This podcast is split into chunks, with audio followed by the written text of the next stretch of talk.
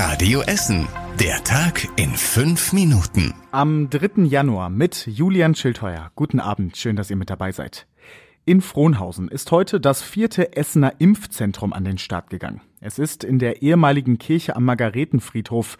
Da wurde zwar schon letzte Woche geimpft, von jetzt an dann aber immer montags, dienstags, mittwochs und freitags. Parallel dazu wird weiter in der Innenstadt, Altenessen und Werden geimpft. Gestern gab es auch die zweite Sonderaktion auf Zollverein. Da haben sich fast 1600 Menschen impfen lassen, sagt die Stadt. Die allermeisten haben die Boosterimpfung bekommen. Eines der größten Umbauprojekte des gesamten Ruhrgebiets ist jetzt fertig. Nach fast 30 Jahren hat die Emscher Genossenschaft die Arbeiten an der Emscher in Essen abgeschlossen. Der Fluss soll jetzt das erste Mal seit knapp 170 Jahren komplett abwasserfrei sein. Die Emscher galt zuvor als einer der dreckigsten Flüsse in ganz Deutschland. 1992 startete der Umbau und damit eines der größten Ökoprojekte im gesamten Ruhrgebiet. In Dortmund, Bottrop, Oberhausen, Gelsenkirchen und in Essen wurde seitdem gebaut.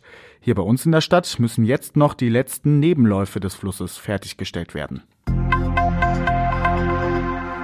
Rund um den Jahreswechsel gab es auch für die Polizei einiges zu tun in Essen. Nach einem heftigen Unfall in Horst zum Beispiel sucht die Polizei nach Zeugen. An Neujahr hat ein Auto am Bohnhöfer Weg einen jungen Mann angefahren und dann wohl mehrere Meter mitgeschleift. Der 25-Jährige musste schwer verletzt ins Krankenhaus. Der Autofahrer ist geflüchtet.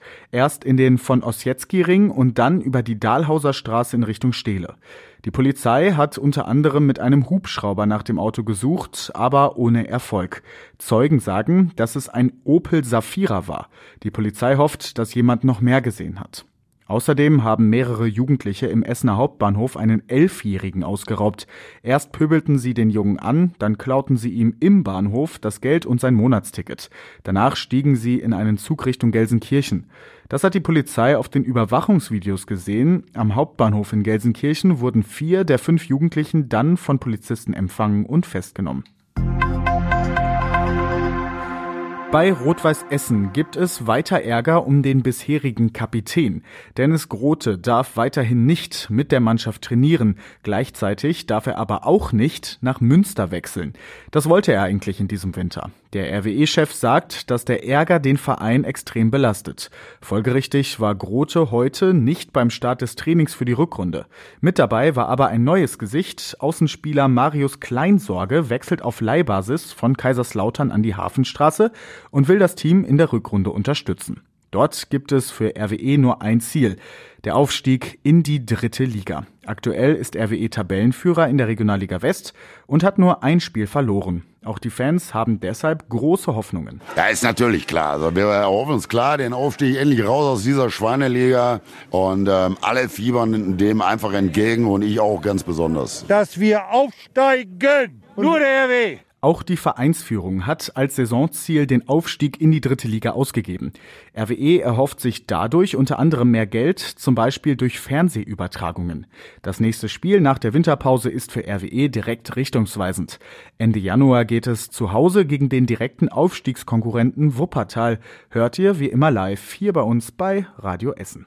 Und das war überregional wichtig. Die fünf Atommächte im UN-Sicherheitsrat haben sich in einer gemeinsamen Erklärung gegen eine weitere Verbreitung von Atomwaffen ausgesprochen. Die Länder wollen, dass keine neuen Atomwaffen mehr produziert werden. Dass die USA, Russland, China, Großbritannien und Frankreich eine solche Erklärung gemeinsam veröffentlichen, ist sehr selten. Und zum Schluss der Blick aufs Wetter. Heute Abend ist es weiter windig und es fällt hier und da auch Regen. Dazu kühlt es sich etwas ab. Morgen dann so ähnlich Regenschauer und Wind in Borbeck und Kettwig. Dazu weiter mild bei bis zu 10 Grad. Danach die Tage werden aber wieder kälter. Alle aktuellen Nachrichten aus Essen könnt ihr natürlich jederzeit nachlesen. Geht online auf radioessen.de. Ich bin Julian Schildheuer und wünsche euch jetzt erstmal einen schönen Abend. Das war der Tag in fünf Minuten. Diesen und alle weiteren Radio Essen Podcasts findet ihr auf radioessen.de und überall da, wo es Podcasts gibt.